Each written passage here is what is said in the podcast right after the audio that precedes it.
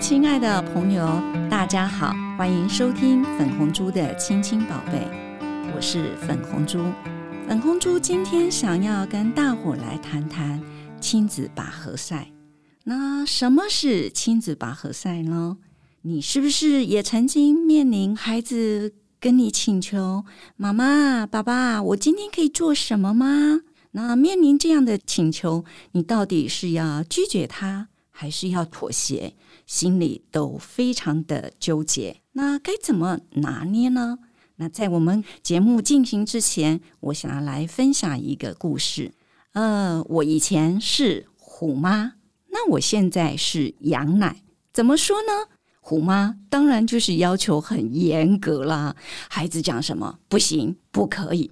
但是现在我是羊奶，孙女讲什么，那我可能就会考虑，嗯，好哦。但是不要以为羊奶是没有原则的。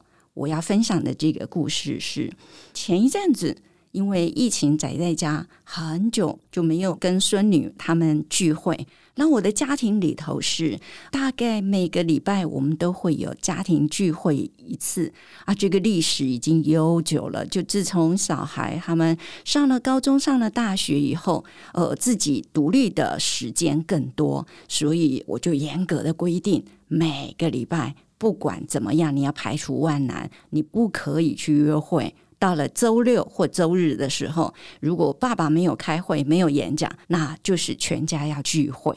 你看我是不是虎妈呢？呃，疫情期间好久没有看到孙女，有一天我就呃视讯跟儿子说，我可不可以邀请他们吃饭呢？结果我们就约好了去一个叫吃饭食堂的地方。然后用餐结束以后，那我们就想说，哎呀。呃，送他们一程，结果车子从永康街开出来。那儿子他们住大安路，所以经过了大概是师大附中，就是在信义路师大附中的对面。我的孙女啊，她就突然眼尖的看到，她说有扭蛋呢，很大声。那我坐在呃副驾驶座，我就问他今天有什么事情可以庆祝的吗？你要扭蛋吗？他就说：“嗯，没有啊，没有事情可以庆祝。可是我好想扭哦。”那我就说：“小孩子要学习忍耐。今天既然没有庆祝的，就不能扭啊。”然后他又说：“好想扭哦。”我说：“那你有钱吗？”他说：“没有啊。”结果这个小孙女超可爱，她竟然跟我说：“可是你有啊。”我说哦，我有，那是我的钱，又不是你的。结果他就转头转向旁边的妈妈，就问说：“那我小猪里头的那个那个一块钱可以拿出来用吗？”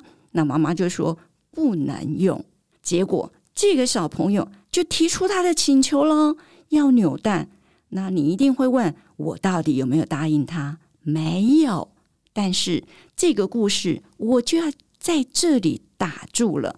为什么呢？因为刚刚我们不是说啊，他的请求我到底是要答应还是要妥协呢？你一定要有你的原则。那我的原则是，今天没有什么好庆祝的，所以我就不让他扭蛋。当然，后来车子就到他们家门口了，他就下车了。那下个礼拜我们聚会的时候再说了，这个我留到下次再跟你分享。所以我刚刚说，虽然我是羊奶，可是我也没有答应他。在他下车之前，我就告诉他：小朋友要学习忍耐。如果你可以忍耐，下个礼拜奶奶就会让你惊喜，因为下个礼拜就是他妹妹的生日，有值得庆祝的这个事件了。这是我跟大家分享的羊奶的故事。另外，我还要跟大家分享。这是我的女儿在小学三年级的时候，有一天回来，她说：“那个小芳的爸爸哦，他赚的钱没有我们爸爸多，可是为什么他每个礼拜或者是每个月就可以换一个新的铅笔盒？那我每次要跟你讲我要换新的铅笔盒，你都会说旧的用掉，坏了以后拿这个尸体来换。”结果女儿就这样子说：“小孩真聪明呢，他会去比较，他的爸爸赚的没有我爸爸多，为什么他可以这样做？那我有没有答应他？没有，我也没有妥协啦。我就跟他说：哦，因为他姓什么，你姓什么，那不然你改姓好了，还是你要我打电话给他妈妈，你今天晚上就搬家，搬去他家住，因为你在我家就是要按照我的规矩来。”哦，东西用坏了，或者是铅笔用到最后不能拿了，你就拿那个尸体来跟我换。好，这是我的女儿，她在小学三年级的时候。那再说另外一个故事，就是我的老大，他在两岁左右的时候。好，我知道很多的爸爸妈妈都觉得，刚刚我的孙女那个故事是在车子里头，别人没看见。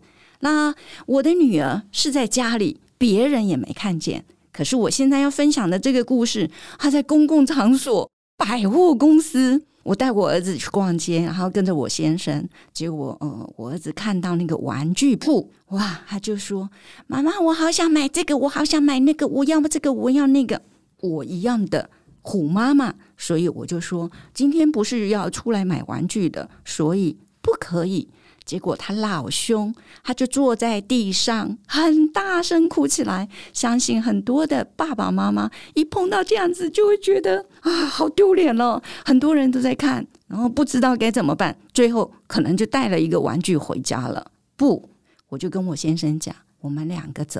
那我先生就说，我们往前走，等一下他不见了怎么办？